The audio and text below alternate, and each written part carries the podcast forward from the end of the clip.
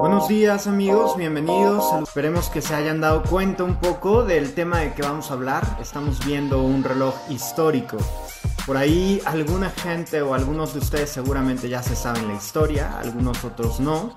Pero el Santos de Cartier tiene eh, un gran arraigo y vamos a platicar de esto. Este reloj es uno de los primeros santos y eh, es de la primera década de 1900, cuando ya el hombre había podido pues volar a partir de aparejos dirigidos y controlados.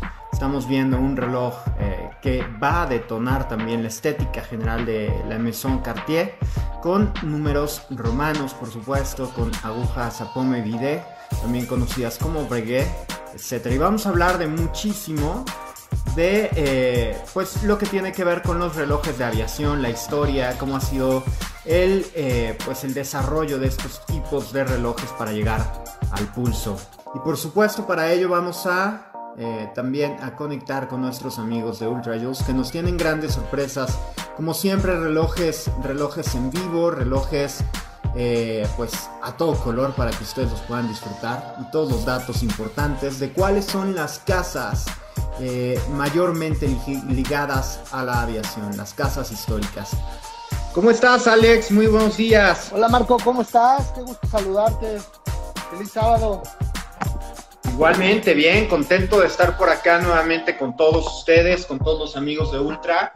Y por supuesto para hablar de un tema que nos encanta porque una de las conexiones más importantes en cuanto a la relojería, estamos hablando de la relojería dedicada a la aviación, Alex, porque nada más y nada menos que si no hubiera ese sentimiento de querer volar, no hubiera surgido el reloj de pulso para el hombre en el momento quizá en el que debería de haber sucedido y además darle ese toque que era tan notable de masculinidad. Sí, claro, creo que pues, desde, el, que el hombre volteó al cielo y vio a las aves volar, ¿no? Creó este sentimiento retratado en las crónicas de, de Ícaro en los bocetos de Da Vinci, ¿no? Y, realmente desde ahí creo que se trató de, emular el vuelo de las aves, esto que lo lograron ya tiempo, mucho tiempo después los, bueno, ahí está en tela de juicio, ¿no? Si fueron los hermanos Wright o si fue Santos Dumont, en cuanto a que hay una, una controversia de, de, quién inspiró a quién, ¿verdad? Porque alguno lo hizo en secreto y alguno lo hizo público. Ahí hay una gran historia detrás de, de los primeros pasos de la aviación. Sí, generalmente cuando vamos a la escuela, en secundaria, en primaria, nos están empezando a enseñar parte de los, de los históricos logros humanos y justo eso, cuando se le da a los hermanos Wright de Ohio, estadounidenses, además hay que decirlo, pues uno es de Estados Unidos y el otro es un brasileño acaudalado que se fue a vivir a París junto con su padre y empezó a desarrollar todo tipo de artefactos y en un lado, pues ellos no lo quisieron hacer como muy, muy obvio, ¿no? Los hermanos Wright que se la pasaban desarrollando eh, instrumentos de aviación. Se les concede ya históricamente que fueron los primeros en poner un avión que fuera más pesado que el aire y poderlo llevar a cabo. Ahora, como se dice, pues no había muchos testigos, no había como un registro, no había algo oficial.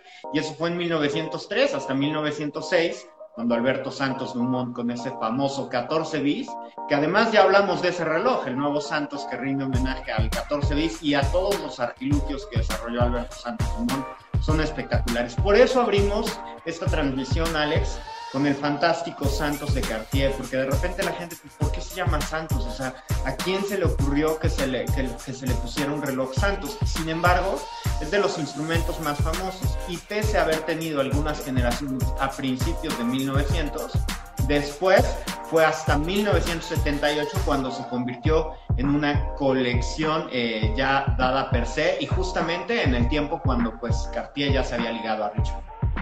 Sí, claro, digo, el, reloj Santos creo que es el primer instrumento de, aviación que existe.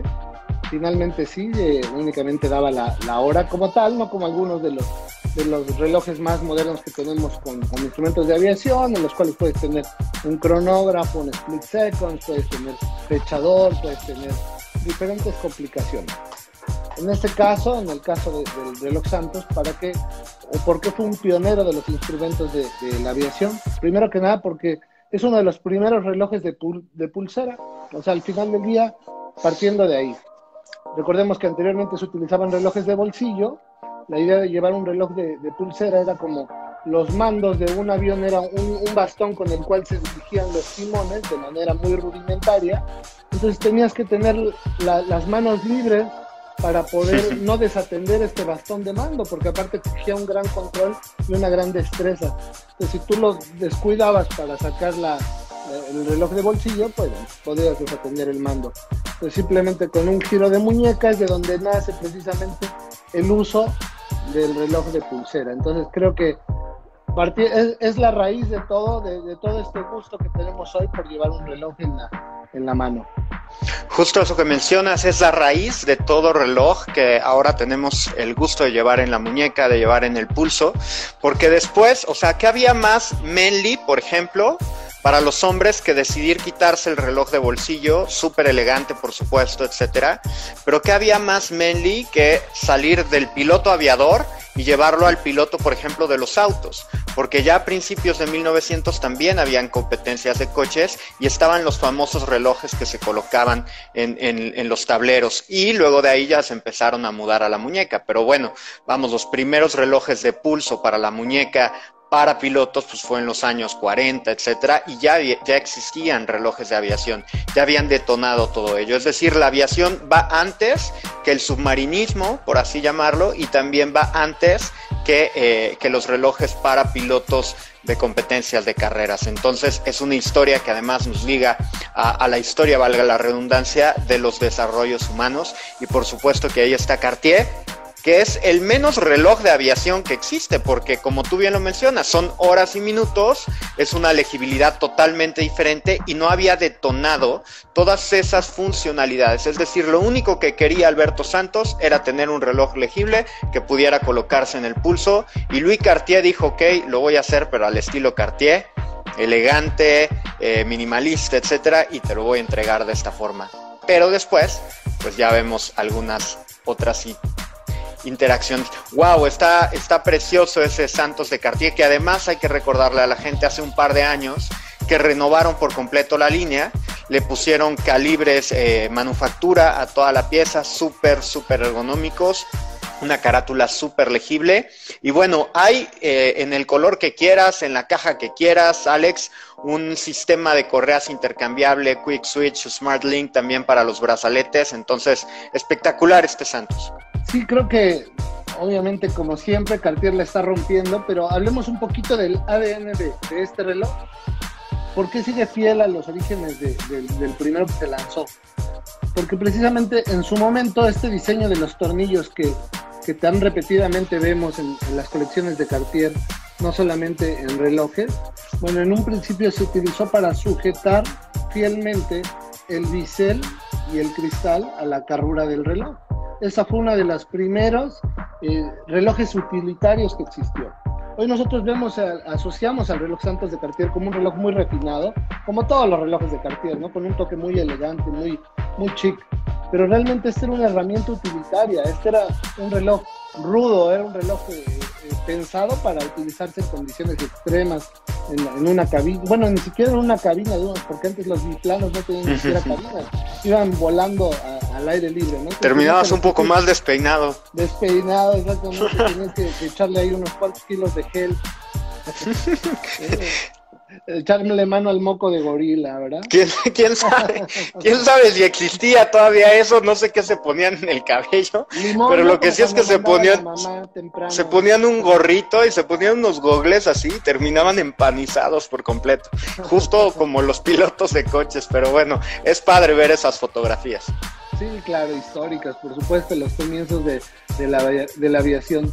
Pues ese fue el primer instrumento de aviación que existió. Hoy lo vemos muy refinado, lo vemos eh, pues muy estilizado, pero realmente este es un reloj utilitario, así nació sus orígenes, como un reloj utilitario, y este es precisamente el papá de los pollitos de los relojes de ¿Qué pasó? ¿Qué onda? Muy bien, a ver, hay una confusión por ahí. ¿Quién inventó el reloj de pulsera? Porque, eh, por ejemplo, está el reloj histórico de la reina de Nápoles, como tú bien lo mencionas, de Breguet, pero fue para dama, exactamente, justo por, por eso el comentario, porque la gente de repente, oye, ¿cómo?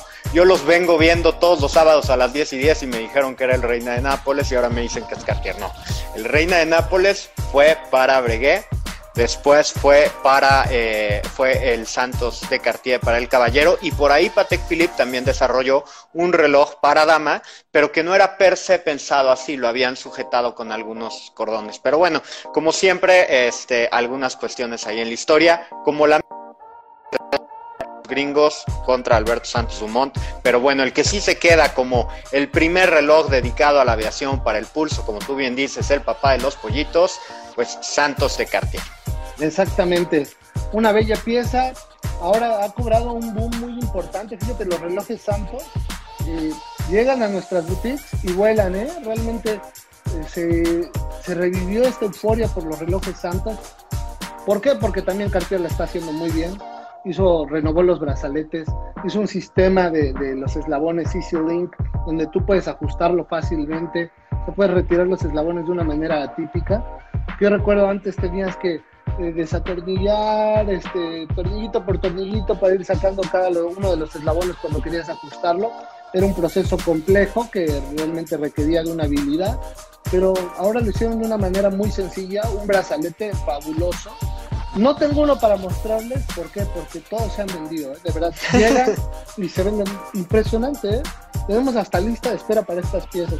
No sé si has visto el modelo este, esqueletado. Uh, wow. Una belleza realmente. El Noctambul, ¿no? Wow, qué pieza. Sí, sí, sí. Han, Increíble. Han, lanzado cosas muy bonitas. Ahora también ya ves que, están lanzando los Pasha. Están teniendo un exitazo. Estos iconos del pasado de, de Cartier van con todo. Pero bueno, no nos desviemos del tema como siempre, que acabamos hablando de todo un poco, ¿verdad? Oye, hay que decirle un poco a la gente, dentro de Santos de Cartier van a encontrar diferentes configuraciones. Este reloj que es completamente mecánico, fondo sólido, así lo quisieron desarrollar, que es el que estás mostrando, que renovaron hace un par de años, que vimos. Ese es el sistema de intercambio de correas, de puedes poner brazaletes de mismo reloj, brazalete completamente de oro, oro rosa, oro amarillo, que fueron las configuraciones que se presentaron, diferentes carátulas. Hemos visto una ejecución que a mí me encanta, que es una carátula azul petróleo, también dentro de esta misma pieza.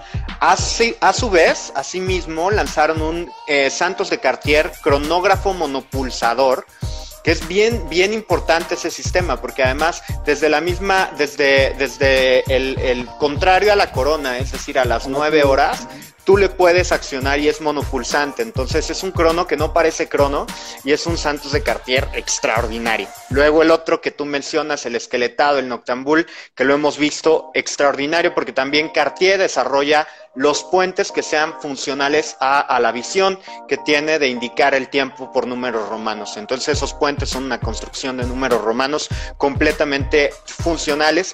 Y luego también, Alex, el año pasado se presentó la colección Albert eh, Santos Dumont, ya con el Dumont adicional, que es el apellido del aviador, y fue, un, fue lanzada como relojes de cuarzo con un cuarzo certificado por COSC a 5 años y no a 2 o a 3, que es generalmente la vida de la batería, ¿no? Y este, bueno, pues también fue un hitazo, un precio de entrada mucho más eh, accesible y el diseño muy, muy similar al, primer reloj que se le dedicó Alberto Santos. Y bueno, este año que vimos las ediciones especiales de Santos de Cartier, eh, con un Santos Dumont ya mecánico, Excel, Excel es la talla, es más grande, es más robusto, y de ahí han construido una enorme colección para que no haya pretexto que no tengas un Santos, ¿eh? porque además es uno de los 10 must para mí que tiene que haber en toda colección, ¿no? Por supuesto. No, creo que Cartier este, tiene para todos los gustos, lo está haciendo muy bien. Y como tú dices, es un coleccionable. Accesible, ¿por qué? Porque puedes escoger tú también el precio de entrada.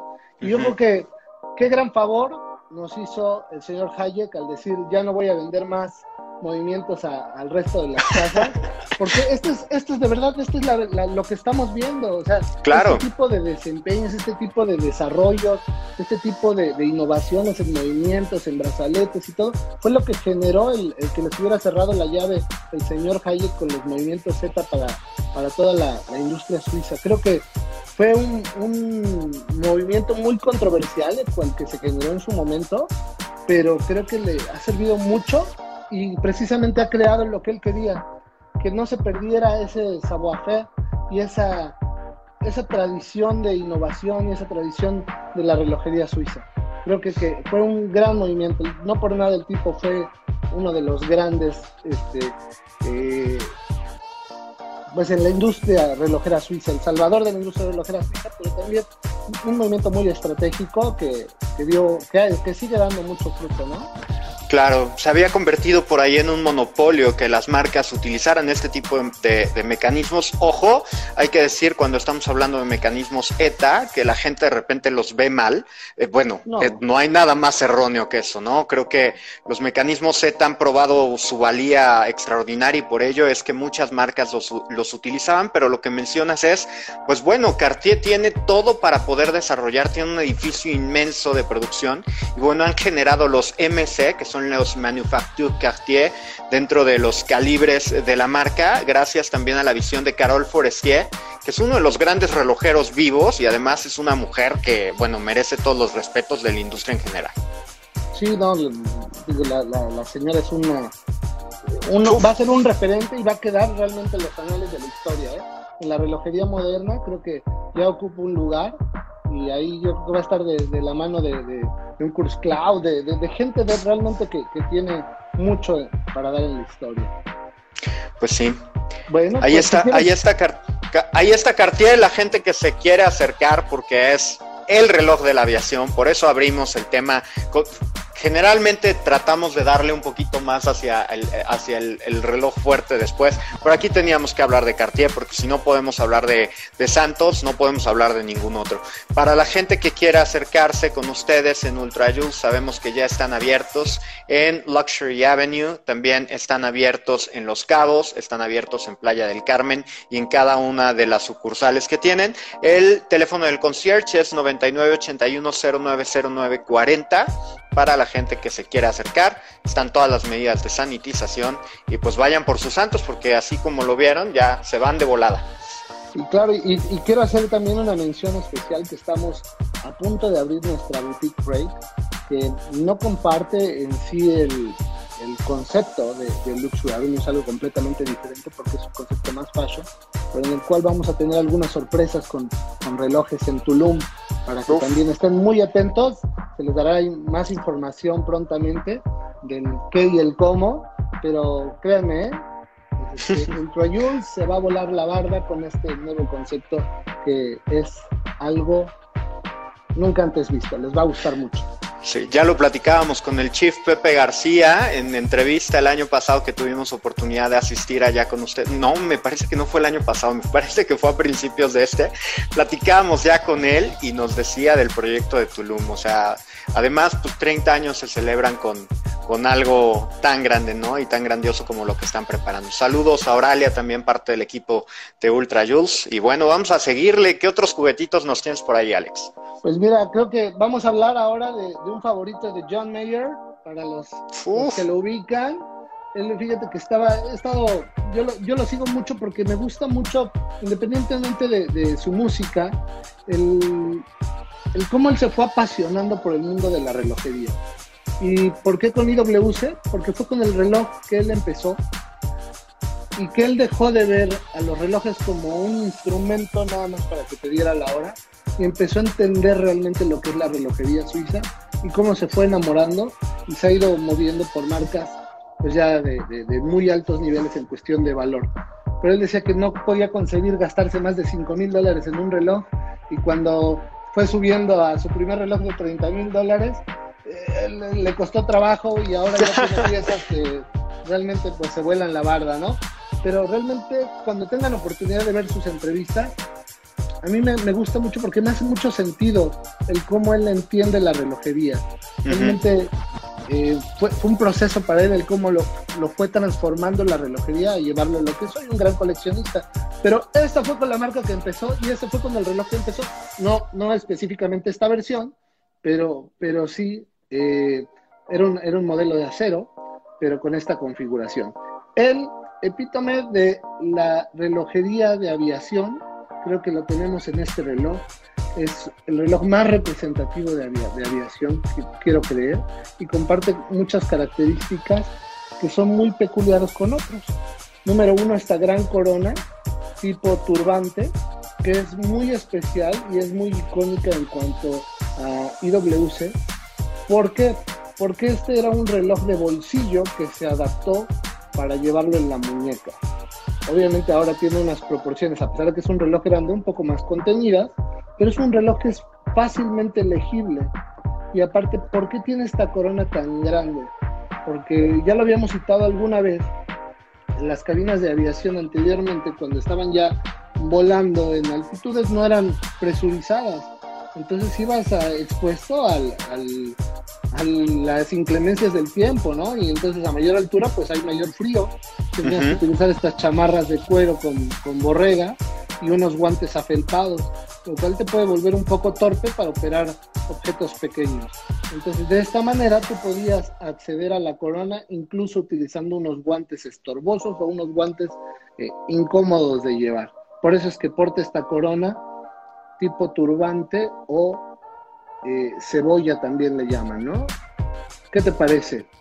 Oh, a mí me, parece grandioso además la historia de IWC, una de las marcas mayormente ligadas a la aviación, este es el gran reloj de aviador y bueno, sabemos que han desarrollado a partir de ahí una N cantidad de versiones, si bien estábamos hablando de Santos, que pues eh, tiene una visión completamente diferente a lo que es un reloj de aviador per se, es decir, no tiene prácticamente nada de un reloj de aviador. Aquí ya vemos eh, un fondo contrastante con los números arábigos, porque tenía que ser muy fácil de leer unas agujas verdaderamente robustas, muy amplias. En ese entonces todavía no existía el Super Luminova, que ahora, que ahora sabemos, había otro tipo de tratamientos luminiscentes y por ahí le mando un abrazo a Oscar Ingelmo que, que se conectó. Pues bueno, sabemos de Radio Miri, sabemos del Luminor y toda, toda la conectividad que tiene con, con este companerai, ¿no? Toda la conexión.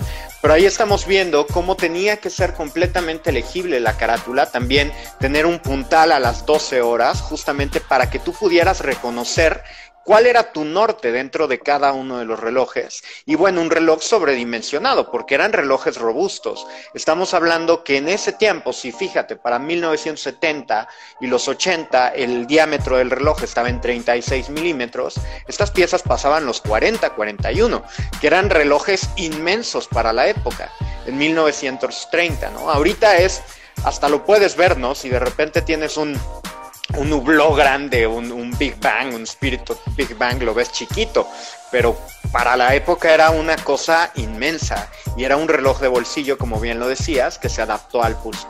Y algo que me encanta, eh, Alex, dentro de las características que tiene que tener un reloj de aviación, que este ya prácticamente las tiene todas, el primer reloj de aviador con jaula, eh, bueno, más bien con una caja interior eh, amagnética de, hierro dulce, lo desarrolló una jaula Faraday, que es como le llaman, lo desarrolló IWC. Entonces, la legitimidad total. Sí, también otro de los de los eh, implementos que portaba este reloj es el sistema de carga Peloton, que es una patente de ellos que optimiza el sistema de carga del reloj, lo vuelve más, más eficiente. Es un reloj que es muy simple en cuanto a su estructura, ¿no? tú lo ves, es un reloj eh, que no tiene tantos elementos que te distraen. Muy fácil legibilidad, como lo acabas de decir, los números resaltan muy bien. Y este que tengo aquí en mis manos, eh, peculiarmente, y recuerden siempre que vean el interior en este tono en IWC, quiere decir que la, la correa la hace esta famosa marca que creo que no se alcanza a leer, pero aquí viene marcada. Para aquellos que son fan de los zapatos finos Antoni, aquí está, esta casa italiana es quien les hace estas correas. Entonces este es un plus, ¿no? Realmente tener este tipo de correas de la casa Santoni es siempre un plus dentro de IWC. A mí me encanta, me encanta este contraste del cuero crudo con el anaranjado. Es simplemente una delicia, un reloj para llevar. Muy, muy, muy bien logrado, hermoso como tal. Claro, carátula antracita, que bueno, contrasta muy bien con los números árabes que bien mencionábamos en color blanco. Por supuesto, la, cara, la, la, corona sobredimensionada. Y algo que también es muy importante dentro de IWC en la tendencia y en el comentario que tú estabas mencionando también de Cartier. Ya también portan calibres manufactura, continúan con la, la, fantástica jaula Faraday y entonces te da una robustez total, no hay ningún problema con que pases el, pues es un reloj de aviador, entonces vas a volar con él, pues ya pasas por el arco de, de seguridad sin ningún problema, te quitas la, el problema, no te quites tu reloj, pasa normal, no, no va a pasar nada. nada. Y aquí tenemos, mira, este me Ándale. encanta, este me encanta, Marco, porque esta es una edición limitada, esta es una edición especial lo voy a mostrar por la parte de atrás porque quiero que lo vean. Espero que se alcance a ver de manera eficiente. Porque este es el del Petit Uy, ¿cómo no? del Principito. Recordemos que la historia, pues bueno, parte precisamente de un biplano, ¿no? De un avión que, que se extravía y llega a este, a este planeta donde se desarrollan las aventuras de, del Principito. Eh, esta edición que, lanzó IWC ha sido una de las más exitosas. Carátula azul, precioso el tono de azul que, tiene IWC. Un fechador completo con día de la semana y del mes. Cronógrafo automático, obviamente.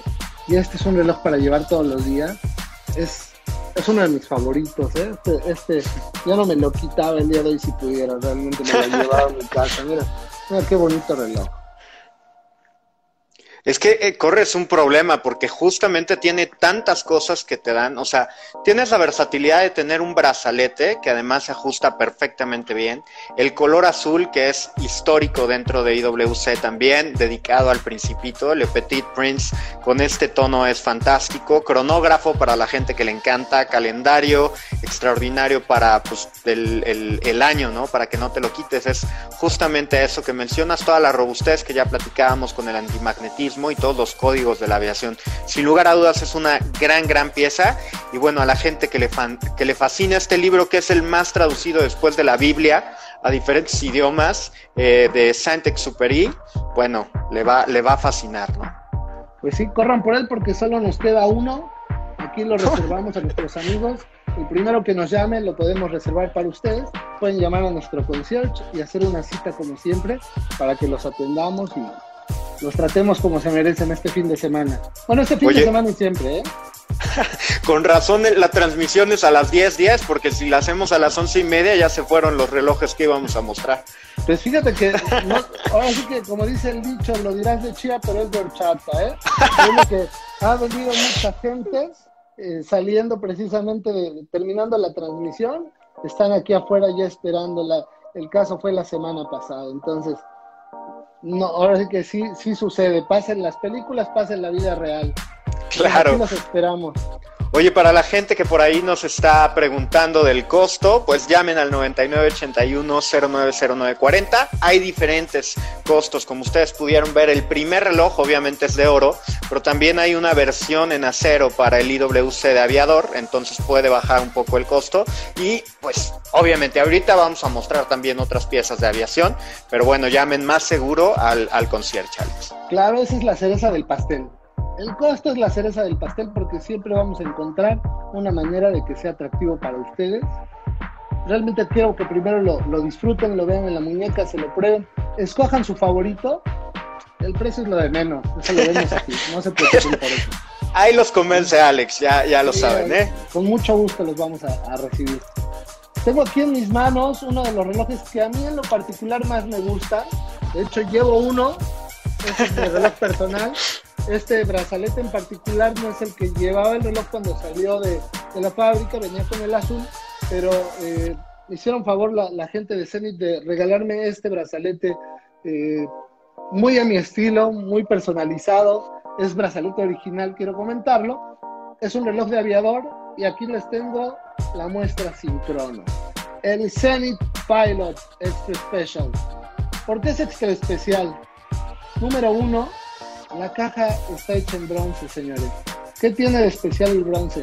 Al igual que el mío, y van a ver aquí la diferencia de la tonalidad. Este es un reloj nuevo del aparador, este es el mío. Va tomando una, una pátina, un tono especial, que ese se lo va a dar la persona que lo lleva. Dependiendo del pH de la persona, el tono del bronce va a ir cambiando. Puede ser más claro, más verde, más oscuro. Ahora sí que no se sabe. Eso depende de cada persona. Esto lo vuelve un artículo personalizado, esto lo vuelve tuyo. Es una, es una pieza exclusiva para ti y que tú le vas a dar precisamente esta tonalidad única. claro, no, no, continúa. Quiero mostrarte porque ah, no solamente es bello por el frente, ves nada más el grabado que precisamente emula los principios de la aviación. Quiero ver si se alcanza a definir bien ahí. Ahí está, mira. En un, en un bonito avión de los principios de la aviación que nos, nos muestra realmente lo que hablábamos, las características que tiene que tener un reloj de aviación. Eh, muy similar realmente al, al, diseño que también tiene IWC. Esto no, no podemos negarlo, cada uno en su interpretación, pero tenemos números arábigos grandes, manecillas fácilmente legibles y una corona igualmente tipo cebolla o turbante que permite operar fácilmente el reloj. ¿Qué te parece esta interpretación de Zenith? Mira, yo pensé que nos habías, que te habías puesto tu Zenith, tu Pilot, nada más para presumir. Ya vi que lo hiciste con esa intención de mostrar las diferentes pátinas y cómo realmente cambia el color de acuerdo al propietario. Eso es espectacular. Ya para ya meterle el bronce es como ok, ya, ya me interesó, ¿no? Y además, hablar de un reloj de la aviación totalmente inspirado en los años 30, de los primeros relojes que Zenith desarrolló para la aviación, estamos hablando que esta pieza la hizo famosa Louis Blériot. Por ahí la gente que ha venido al aeropuerto internacional de la Ciudad de México va a conocer esa calle porque justamente ahí está y dicen, bueno, pues ¿por qué le pusieron? Porque Louis Blériot fue el primer aviador en cruzar bueno, en desarrollar grandes récords a, nivel internacional dentro de la aviación justo en los años 30 y está muy ligado a Zenith. Ahí les va otro dato. La única marca que puede utilizar el nombre Pilot en una carátula de reloj es Zenith, está patentado por Zenith. Y ahí estás viendo justamente esta pieza que bueno, con tu con tu comando strap se ve espectacular. Es una pieza que además en algunas ejecuciones cuenta con el calibre el primero, que ya también bueno, lo van a conocer y Zenith es una marca que de verdad que debe de estar mucho más estimada de lo que los mexicanos le damos crédito, porque es una verdadera manufactura, es decir, hasta su edificio está protegido por la UNESCO. Es una belleza, Alex. Sí, fíjate que he tenido la oportunidad de estar en, su manufactura. Otra vez a la presunción, ¿ya ves? no se me quita, Qué bárbaro. no se me quita, ya sabes. Pero bueno, este, es un lugar maravilloso, de verdad. No sabes el aire que se respira ahí dentro. Obviamente purificado, ¿verdad? Porque tienen que. Frío, porque, híjole, en invierno por ahí está. No, pero de verdad que no sabes qué detalle tienen en esa manufactura, qué herencia tan grande realmente hay ahí y cómo se respira realmente este amor al arte de hacer relojes. Le quiero mandar un saludo a, mi amigo Alex Mata, Alex de Cantadores, que está saludando desde Ensenada, está disfrutando de las, de las bellezas de Ensenada. A Gonzalo, que nos vemos el, lunes ahí en, Ciudad de México, vamos a participar con un evento de, de Panerai que nos invitó nuestro buen amigo Jorge Puentes y Oscar Ingelmo. Vamos a ah, ¿te vas a ir a manejar un road? Sí, creo que tú ya fuiste, ¿verdad? Por allá. Fíjate, yo no pude, tenía que estar chambeando, caray, ni modo. Pero, pero le tocó al equipo de Watches World, se fue por ahí a, representar Mariana Valtierra y estuvo encantada. Entonces te vas a divertir porque además tú sí le sabes a los road, o sea, tú ya estás en un nivel acá y te va a tocar, te va a tocar darle un poquito, ¿eh? No, pues bueno, me voy a tener que sacrificar. Realmente iré tristemente Oye, súbenos unas fotos ahí al, al, a Ultra Juice, mándale unas fotos a, Ana Lorandi, a toda la gente de comunicación para que pues vean todo esto de cómo se liga Panerai en la sostenibilidad con, eh, con, Mercedes-Benz en el desarrollo de IQC, ¿no? Sí, creo que esta es la clave, ¿no? Lo, hemos repetido este, muchas veces que realmente esta es la tendencia a la que va eh, el mundo. Eh, quiero relatar una, una una anécdota muy, muy, muy simple que, de algo que sucedió hace unos días en una de nuestras tiendas. Eh, llega un cliente y adquiere dos relojes Blancpain. ¿no? sí, los compra, los compra dos relojes, un 50 Phantoms y un Batiscale. Y este, le preguntan dentro del, de la plática de la venta, le dice, oye, este, ¿por qué, ¿por qué te gustó Blancpain? Porque él llegó directo al counter, o sea, realmente no tuvimos eh, que hacer una dirección hacia, hacia el cliente para ese counter. Él llegó específicamente buscando. ¿Por qué? Porque me gusta su compromiso que tiene con el planeta. Ah, wow, me gusta lo que está haciendo con los océanos. Y realmente este es el reloj que yo quiero por, por esto que está haciendo la marca. Entonces, hay gente que es un cliente local de Cancún, quiero destacarlo, y esto es algo muy importante. Hay gente a la que sí le está haciendo sentido, me da muchísimo gusto porque realmente estos esfuerzos que están haciendo las marcas por cuidar el planeta, por cuidar nuestra casa, por cuidar nuestro entorno, están siendo efectivos también en el psyche de, las personas. Sí está llegando el mensaje y me da mucho gusto realmente y esperemos que las marcas sigan con este espíritu de realmente conservar el planeta. Qué maravillosa historia, ya lo habíamos platicado con su proyecto Ocean Commitment y se llevó los dos, ¿no? El que realmente usa para bucear, el 50 Fathoms, y el Batiscaf, que lo desarrollaron justamente en el aniversario 50 de la pieza para poder eh, para poderlo mostrar eh, ya como, como una pieza del Daily to Wear, ¿no? Sí, exactamente, las dos, las dos mejores piezas a mi gusto dentro de la marca. Ambas me encantan, unas, unas bellezas.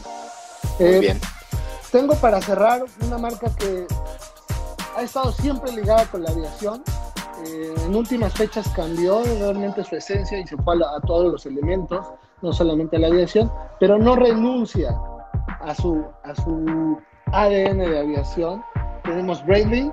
Creo que no hay un reloj que podamos, un reloj moderno que podamos relacionar más con la aviación que Breitling. Esta pieza me encanta, está hecha en una aleación, el Avenger Hurricane es una hermosura porque el material es un material muy especial. Es una aleación que ellos eh, hicieron que es más resistente que el acero y es más ligera que el acero. Es, es bellísimo. Es un reloj grande, robusto, muy masculino. Y a mí en lo particular me gusta mucho. ¿Qué te parece a ti, Marco? Me encanta, me parece que es uno de estos relojes muy sport que se pueden utilizar pues de acuerdo al estilo de vida, ¿no? De repente la gente que vive en playa, en un destino de playa, Cancún, etcétera, en un destino caluroso, pues no va a utilizar diario el traje, ¿no? Eh, entonces lo puede utilizar sin ningún problema. Ahora, si lo quieres utilizar con traje, pues ya de acuerdo a tu estilo, lo que tú quieras. Y eh, súper, súper robusto y además puedes jugar con, eh, con los pulsadores. Y Breitling, como tú bien lo mencionas, se ha ligado muchísimo a la aviación ya en, en vuelos comerciales, que por ahí también eh, pues tiene muchísimo sentido, ¿no? la relojería ligada a los vuelos comerciales. Ahora vemos que Breitling, desde que llegó George Kern, fue a hacerle manita de puerco a todos los dueños de los aeropuertos y ya ves por todos lados Breitling, ya no ves casi ninguna marca y bueno, se ha, se ha adueñado de todo ello. Pero este es un reloj que me parece que es un, es un tractor para utilizar en cualquier, en cualquier momento y es para todo, ¿no? Y hay que destacar, por ejemplo, en el sentido del cronógrafo, ya lo habíamos platicado, Breitling fue quien inventó, quien puso los dos pulsadores a esas alturas y de ahí pues ya se quedó como un must, con excepción de los relojes eh, Bullhead que conocemos también, Alex. Claro, aquí te quiero mostrar otra de las versiones estos son relojes grandes, son relojes robustos, relojes muy masculinos. Eh, a mí me gusta mucho el cómo, cómo, cómo se ve este reloj, porque realmente, a pesar de ser un reloj grande, se ve muy bien. Fíjate que, yo lo utilizaría este día. Yo tengo uno muy similar, pero tengo la versión de, de buceo. Pero este en particular, creo que me está haciendo ojitos, ¿eh? Está precioso. Sí, sí, fíjate que es un reloj grande, pero cómodo de llevar. Eh, aquí les muestro las dos opciones para, eh, para que ustedes puedan escoger cuál les gusta más. Dos diferentes estilos, una mismo, un mismo ADN, pero dos maneras de interpretar un reloj, únicas en su tipo ambas. Brennan va bien, ¿eh? va muy bien como marca, creo que están haciendo las cosas eh, voltearon la casa, ¿no? Voltearon todo de cabeza y dijeron, vamos a empezar de nuevo. Ya estábamos medio, medio apagados, vamos a empezar de nuevo. Tienen un, una ideología de servicio para los clientes. El otro día estuve, una, tuve la oportunidad de estar en una reunión con, con los directivos de la marca. Ellos están apostando realmente por el first class. Eso es lo que quieren. Quieren que a todos sus clientes los tratemos como si estuvieran viajando en primera clase en un avión. Y esto va muy relacionado con el tema de hoy de la aviación. Todas sus boutiques, de las cuales también quiero anunciarles que prontamente Ultra Jules va a tener una, en, una boutique en, Playa del Carmen de, la marca Braving, eh, tienen esta calidez que no se encuentra en otras marcas. A mí me gusta mucho. Aquí en, en Luxury Avenue ya hemos transmitido desde ahí. Tenemos un corner de, de Los colores, el entorno, el, counter donde te demostramos los relojes. En la parte de abajo es un bar. ¿Qué más puedes pedir? Entonces, realmente llegas a, a, probarte un reloj y te estás eh, eh, echando un trago, estás a gusto, te sientes cómodo. Esto es lo que quiere transmitir Breitling en servicio y también lo está traduciendo en sus relojes porque siempre han sido fáciles de llevar. Este estilo del brazalete que es sesgado es muy cómodo porque tiene mucha movilidad. Pues a pesar de que es un reloj muy grande, porque a veces sabemos que los relojes grandes ah, acaban cansando, este es muy fácil de llevar, es muy cómodo, es soldado, es sencillo, es, es realmente muy, muy cómodo, muy elegante y muy masculino, ¿eh? déjame decirte eso. Sí, lo que han hecho con Breitling, por ejemplo, antes lo veíamos pues, pues, siempre el Navitimer, el Super Ocean y ya, y de repente agarraron un escenario por completo, que fíjate, ya estábamos hablando del Endurance Pro que habían presentado, un reloj con Super Quartz, que es un, es un super mecanismo de cuarzo patentado por Breitling, y justamente la semana pasada dimos la noticia que en la Tour de France uno de sus embajadores se llevó la Tour de France con 21, 21 años. tiene, el, tiene el chamaco y se llevó la Tour. O sea, ¿qué onda? Pero la visión que tiene George Kern para apostar por él es un cuate este, de, de Eslovenia, Tajev Pogacar, no sé cómo se pronuncia bien su apellido, está medio complicado, pero ya estaba triunfando. Luego se ligaron a las motocicletas con Norton, se ligaron a, los aeropuertos, están metidísimos en, las cuestiones de buceo, a la sostenibilidad con, que, con Kelly Slater, que es, que es como el Superman, ¿no? De, de todo ello, que tú te sabes su biografía por completo, así como de todos te sabes la biografía pero bueno, tienes productos que ya están refrescando mucho la visión de lo que la gente tenía con Breitling y también esta experiencia que bien mencionas. Breitling de las casas más ligadas a, la industria de relojería de la aviación y bueno, a mí me fascina el Navitimer que también cumplió años hace poco, eh, ese fantástico Navitimer que cuenta también con una regla de cálculo que no hemos visto por ejemplo el día de hoy, pero que ustedes la pueden buscar para hacer cálculos en cuanto a millas o a nudos, etcétera, de la velocidad velocidad de los aviones y calcular los ángulos para entrar de regreso a la Tierra, ¿no? Con los aviones que vuelan muy arriba.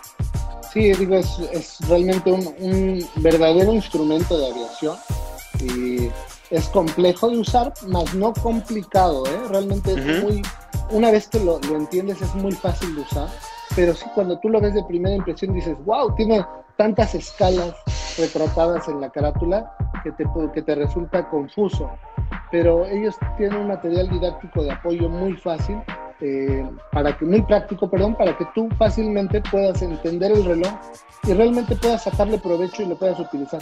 Es una, una calculadora en tu reloj que con mover el, el bisel e ir jugando precisamente con estas escalas, tú puedes hacer algunas multiplicaciones, sustracciones, para poder hacer cálculos matemáticos de una manera simple, utilizando únicamente el bisel.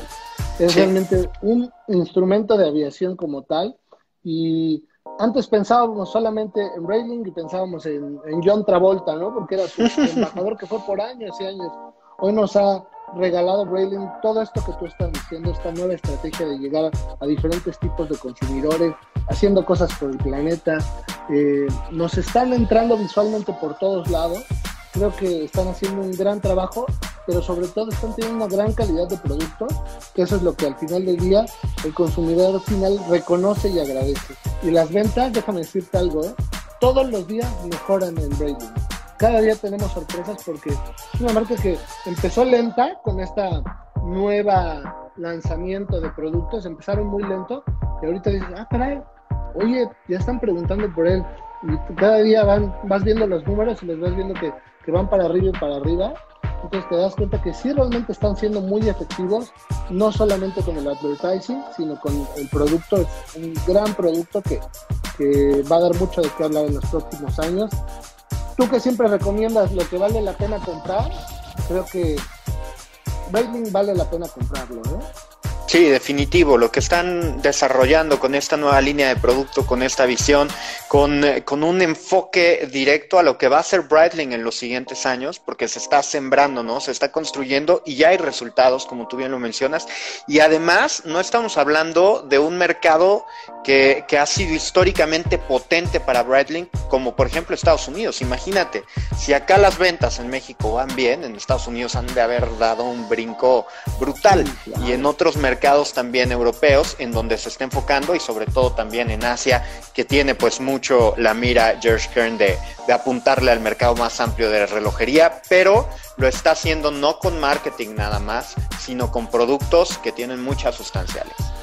Sí, no, no, no, realmente eso es lo que yo más agradezco porque precisamente están mostrando productos accesibles, porque también hay que destacarlo, tienen precios de entrada muy accesibles, de una gran calidad y están apuntando a las complicaciones, ¿eh? Así es que prontamente vamos a escuchar complicaciones de la marca. Van a haber eh, sorpresas por parte de ellos y que nos van a dejar con la boca abierta. Creo que un gran trabajo y mis felicitaciones para la marca porque van bien y van a estar todavía mejor. Por allá hablar un poquito, Alex, de las características que tiene que tener un reloj de la aviación. Eh, pues nada más hay que repasarlas para toda la gente que les estuvo viendo. Todos los relojes que mostramos, con excepción del Santos, tienen características eh, icónicas, que es una máxima legibilidad en la carátula, generalmente números árabes, que es el, es el tipo de, número que brinca más a, la vista. Y eh, bueno, contamos con tamaños robustos. ¿Por qué un reloj de aviación es muy grande, pues porque se tiene que llevar de manera cómoda, práctica y además poder manipular, como tú bien mencionas, eh, con guantes. Incluso hemos visto algunas piezas dentro de Breitling que tienen bisel bidireccional. Eso es destacado versus un reloj de buceo que tiene un bisel unidireccional para que no tengas problema de repente de que por un golpe, algún movimiento, el reloj haga algún recorrido. El bisel bidireccional también ayuda a calcular los ángulos de entrada a la Tierra, son completamente funcionales. Ahorita ya la gente que se compra un reloj del aviador, con excepción de, de un Navigation, por ejemplo, de Longines, que también tiene una gran historia y legitimidad en la aviación, este, un Hour Angle también de Longines de la colección Heritage o un Navitimer, pues, eh, pues lo puede utilizar, ¿no? Ya como una regla de cálculo. Y bueno, los pilotos aviadores tienen como un nivel de matemáticas y de cálculos brutal en la cabeza. No, no es como que agarran y da, pues no es un chofer de cualquier cosa, ¿no? O sea, está llevando, tiene que desarrollar muchísimos cálculos, altímetros y todo. Y de repente la gente por ahí que nos está viendo, hay otras marcas también ligadas a la aviación. Una que nació de ahí y luego ha empezado a buscar como diferentes horizontes, este Bell Ross, por ejemplo, ¿no? Son, son relojes excepcionales, también cuadrados, que se inspiran directamente en los, los cockpits de los, de los aviones. Entonces, pues ahí hay mucha, mucha oferta. Eh, luminiscencia también brutal para leer en cualquier condición de luz, ¿no? Cuando tomas un avión en la noche, pues yo me quiero ir dormidito, sí, pero el piloto va despierto, mi rey, y tiene que estar pues al tiro, ¿no? igual con piloto automático y lo que quieras, pero llevan sus relojes. Y bueno, pues acérquense muchísimo eh, a, quien sabe si les gusta la aviación, si... O sea, yo no sé, no entiendo cuánta gente, tus amigos, Alex, querían ser pilotos de chiquito. Yo quise ser piloto, hacía mis avioncitos con cartulina y, todo mundo tenemos ese deseo inherente de volar, porque es algo que no podemos hacer pues, porque no tenemos plumas, ¿no? Sí, no, creo que, te digo que es, siempre el, sueño que ha estado en la mente del ser humano, el poder emular a las aves y, y volar, ¿no? Realmente lo vemos en las personas que hacen el, el parapente y todos estos deportes extremos también. Estos trajes ahora que hay este, voladores, ¿no? Que, emulan a las ardillas voladoras con, con estas extensiones en los trajes, deportes extremos. Siempre es, el sueño del hombre, la aviación, el poder conquistar el aire. Y a mí no me deja de sorprender cada que tomo un avión el pensar que un aparato tan pesado se puede elevar, ¿no? Y, mantener su curso por tantas horas. No deja de sorprenderme, a pesar de que he tenido la oportunidad de tomar cientos de vuelos en mi vida, no sé cuántos, pero cada vez que vuelo, aunque sea de la Ciudad de México, no es un vuelo corto, no deja de sorprenderme eso. O sea, realmente es un, una cuestión muy especial el cómo el hombre dominó el, el, aire y cómo pudo elevar estos objetos tan pesados y ahora hacerlo tan seguro. Porque al final del día eh, sabemos que, volar en una aerolínea comercial es una de las cosas más seguras que existen en el mundo porque vuelos hay miles y miles y miles diariamente y es muy, muy poco común que surjan accidentes. Entonces es, es algo que no deja de sorprender jamás. Y tantas historias ligadas a la aviación que, bueno, conocemos y nos han ido platicando. Por ejemplo, el varón rojo, ¿no? El, señor Manfred Borrichman, que pues era un piloto aviador en la Primera Guerra Mundial, se hizo famosísimo y que Zenith justamente le dedicó una edición especial de ese pilot que tú estabas mostrando eh, a este gran varón rojo. Entonces, son piezas que por ahí seguramente ustedes van a poder encontrar, que tienen muchísima solidez y que además, pues este, eh, este, este pilot de Zenith también cuenta con una combinación de correas diferente, con carátulas azules, carátulas verdes, la edición que presentabas tú de camuflaje. Lo han ido ligando poco a poco también a la robustez de las motocicletas, a la gente que le fascina. Y han desarrollado también diferentes cajas en, en, en otros colores, en otras configuraciones. Pero ahí está la historia. Por ejemplo, lo platicábamos cuando hablábamos de la marca Hublot.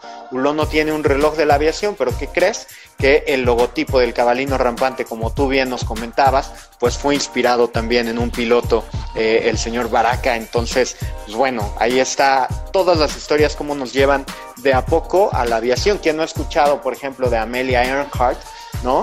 Eh, esta gran piloto estadounidense que de repente pues no sabe qué pasó, ¿no? Es una leyenda ya y fue la primera mujer en cruzar el Atlántico. Todos esos hitos que nos sorprenden a nivel, a nivel internacional y regresando a Zenit hace poquito, eh, pues hace ya en nuestro tiempo, 2013, 14 me parece, que eh, el gran paracaidista Félix Baumgartner pues también volví a poner a Zenit en, lo más alto de la comunicación internacional, donde nos paralizó en una mañana para pues aventarse de la estratosfera por primera ocasión.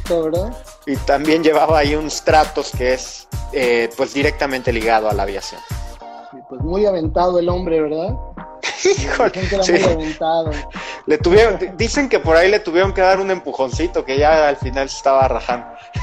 Pues cómo no, realmente, digo, cuando ves la, fotografía y el video de, la, hazaña que hizo, yo digo, bueno, esas personas que desayunan, ¿no? Para poder tener ese valor realmente, porque es, es, es realmente muy admirable. Nosotros lo vemos como que, ah, bueno, pues sí, sí lo logró, ¿no? Pero Digo, ¿cuántos de nosotros nos animaríamos a hacerlo? Creo que muy pocos, ¿eh? No, no, definitivamente no. Yo, yo, al menos no. Yo tampoco, paso sin ver. Por mucho que me haga famoso, tú ves el video porque se ve en, eh, así como lo van proyectando, se mueve a una velocidad que dices, este cuate va a perder la conciencia, ¿cómo va a llegar abajo y abrir el paracaídas? O sea, tenían, tenía que haber, o sea, si fallaban todos los controles, él tenía que hacerlo manualmente. Manual, wow. Y si perdías el conocimiento, pues bueno, ya quedaste como un puntito más ahí en la Tierra, ¿no? Y te estaban viendo todo el planeta. Entonces es brutal. Y, a esto vamos con que la relojería de la aviación está ligada directamente con, con, cosas legendarias que ha desarrollado el ser humano, por ese gran ímpetu que tiene de ir hacia adelante y por ello es que resulta tan atractivo, incluso si no quisiste ser piloto aviador, pues ligarte con una marca como estas que hemos presentado, que son las que más conectadas están, mayor legitimidad tienen en cuestión de los relojes eh, de aviación, Alex. Efectivamente, pues aquí están todos estos relojes, si quieren conocer más de ellos, si quieren conocer algunas otras versiones, porque tenemos muchas otras versiones, pero pues no podemos mostrar todas, eh, por favor no dejen de visitarnos en cualquiera de nuestras tiendas, realmente eh, van a encontrar sorpresas. Agenden su cita con nuestro concierge para que los atendamos de una manera más personalizada, que les podamos dar este servicio de primera clase en cualquiera de nuestras, de nuestras tiendas y que se sientan realmente bienvenidos, que se sientan cómodos. Los vamos a atender con todas las medidas de higiene y sanitización en nuestras tiendas. Y también, ¿por qué no? Ahora que andan en Tulum, echando un ojito a la sorpresa que tenemos. la gente que ya está viajando, que está llegando a los centros eh, vacacionales, pues obviamente con todas las medidas y la responsabilidad que están tomando los centros de turismo, como en este caso, eh, pues eh, Cancún, Playa del Carmen, Los Cabos, Tulum, pues ya pueden estar revisando y pásense un rato agradable, de verdad, conociendo de alta relojería. Les repetimos el teléfono de contacto es 99 81 09 para que el concierge pues les presente toda la colección de Santos que ahorita Alex les mostró una de las piezas, pero bueno, hay en brazalete y hay en diferentes precios porque es un reloj bastante accesible para la calidad de manufactura, para las patentes que contiene, pues es un reloj histórico y lo pueden de verdad configurar a su gusto. Hay muchísimas versiones de Santos, que decir, por ejemplo, de los Breitling del Super Ocean, del Navi Timer, etcétera, de todas las piezas, y también de Pilot, que es un reloj muy robusto. Seguramente si ustedes tienen ahí un papá, un piloto aviador, etcétera, en la familia, les va a fascinar. Y si por ahí un amigo, un fanático de la lectura de, del Principito, pues el Centex Super I es la mejor opción. Que también por ahí nos mencionaba el equipo de Ultra que no pudieron sacar la edición Top, Gun, que ya se va a estrenar, ¿eh? ya, ya está próxima a salir. Ya, ¿eh? todos morimos de, ganas de verlo, el, señor Maverick, que creo que por ahí está en los, en los streaming que contratamos todos, la pueden ver, eh, les va a encantar. Y quién mejor que IWC ligado a la colección Top Gun, que también forma parte de la legitimidad un poquito más, más contemporánea en, el lado que el gran reloj de aviador de, de IWC, que es un clásico, pero bueno, también ahí eh, desarrollando nuevos materiales y una visión totalmente eh, padre, eh, cool de lo que es el reloj de piloto Alex. Sí, creo que, mira, ahí también volvemos a, lo que está ahora de moda, ¿no? La nostalgia. La nostalgia vende, todos queremos ver Top Gun porque, al menos, no sé, mi generación y algunas otras más, crecimos con la idea de, de que si era el piloto aviador iba asociado con la motocicleta, la chamarra y los, los ¿no? Entonces ahora digo, el éxito que ha tenido la serie también de, Cobra Kai, ¿no? De, Daniel LaRusso ah, y, el Karate Kid, todo esto es, es, precisamente lo que nos venden también las marcas, esta esencia de sus íconos del pasado que los están reviviendo, actualizados, modernizándolos y dándonos realmente esto que también nos hace soñar, que nos hace revivir otros tiempos y nos hace disfrutarlos cada vez que los llevamos en la muñeca, ¿no? Estos pedazos de nostalgia, estos reencuentros con el pasado actualizados. Sí, son una belleza, de verdad. Échenle un ojo ahí a ultrajules.com. Están toda la colección de IWC. Los Miramar, por ejemplo, el Mojave Desert, que es de cerámica. Ah, eh, no, wow, es una pieza de verdad. Y lo que le mostramos el día de hoy es para que pues ustedes vayan más o menos haciendo idea de lo que es la relojería de aviación. Pero sin lugar a dudas hay muchísimas piezas, Alex. Así es, Marco. Pues nos despedimos porque si no nos van a cortar. Nos van a cortar como siempre. Quedamos a, media, a media despedida. ¿eh? Un, abrazo a todos. Palomita Goncelis, como siempre. Fuerte abrazo a todos. Muchas gracias por seguirnos. ultrajus.com y watchesworld.com.mx. No dejen de visitarnos, por favor. Claro que sí. Bye. Hasta luego.